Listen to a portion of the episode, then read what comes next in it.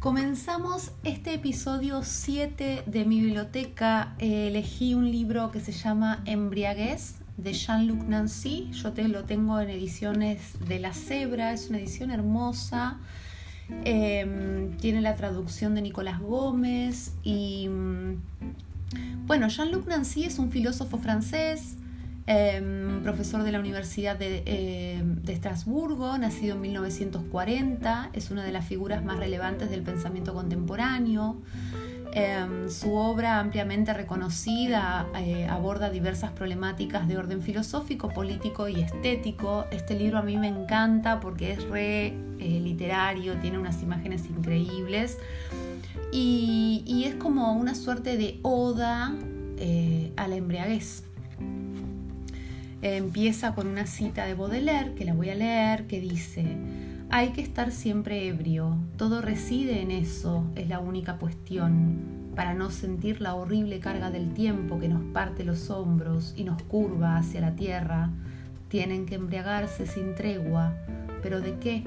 De vino, poesía o virtud, como prefieran, pero embriáguense. Y ahora empieza Nancy, ¿no? Dice, así habla Baudelaire, lo sabemos demasiado bien, ¿acaso? Porque finalmente, ¿por qué ese mandamiento como exergo de la modernidad? ¿Por qué hace falta un imperativo de embriaguez sino porque se la adivina perdida, olvidada, agotada? ¿Por qué la carga del tiempo se siente como tal mientras que el tiempo podría ser la cadencia de la embriaguez, el ritmo de los impulsos y las torpezas de los goces, las locuras y los reposos que le dan su atractivo al retorno de las embriagueces. Así comienza este texto divino y les voy a leer algún fragmento. Em, por ejemplo, dice, poesía y filosofía, los dos deseos de embriagueces, o bien las dos embriagueces. Pero ¿cuál se ha bebido a la otra? Porque para embriagarse hay que beber. El poeta puede habernos ordenado embriagarnos de vino, poesía o virtud, como prefiramos, y sin embargo, o incluso por ello, debemos comprender de qué modo la poesía o la virtud se beben. Ahora bien, sin duda se beben como se pueden beber las palabras de alguien. ¿Qué es beber entonces?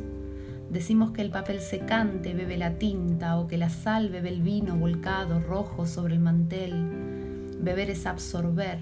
Para poder ser asimilada la comida, primero debe ser ingerida, luego digerida. La bebida, en cambio, más bien parece esparcirse inmediatamente por el cuerpo.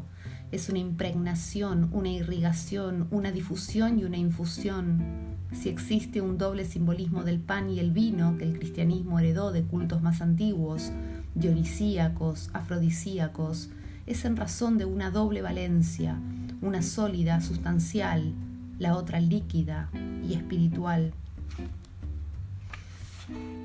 Otra parte del libro. El brebaje divino es a la vez aquel que está reservado a los dioses, que es su secreto, y aquel que se les ofrece, es decir, la sangre, la sangre sacrificial, que ya es espíritu divino en el cuerpo del hombre o el animal, es propiamente la bebida de los dioses. El carácter de efusión e infusión propio de la bebida tiene sus efectos divinos. Al mismo tiempo, los dioses se derraman, se escurren o manan, y el flujo, el raudal y el chorro son divinos por sí mismos. Es hermoso este libro. Dice, lo que llamamos cuerpo no es simplemente sólido, del mismo modo que lo que llamamos alma no es etéreo. Su ser el uno para el otro, el uno en el otro y el uno al otro, la forma por doquier esparcida, extendida y la palpitación infinita de su mismidad siempre alterada. El mar sí es siempre el mar que resurge en nosotros, la ola en que se prepara el abismo, el mar vinoso del hombre de las mil vueltas y que no termina de volver así.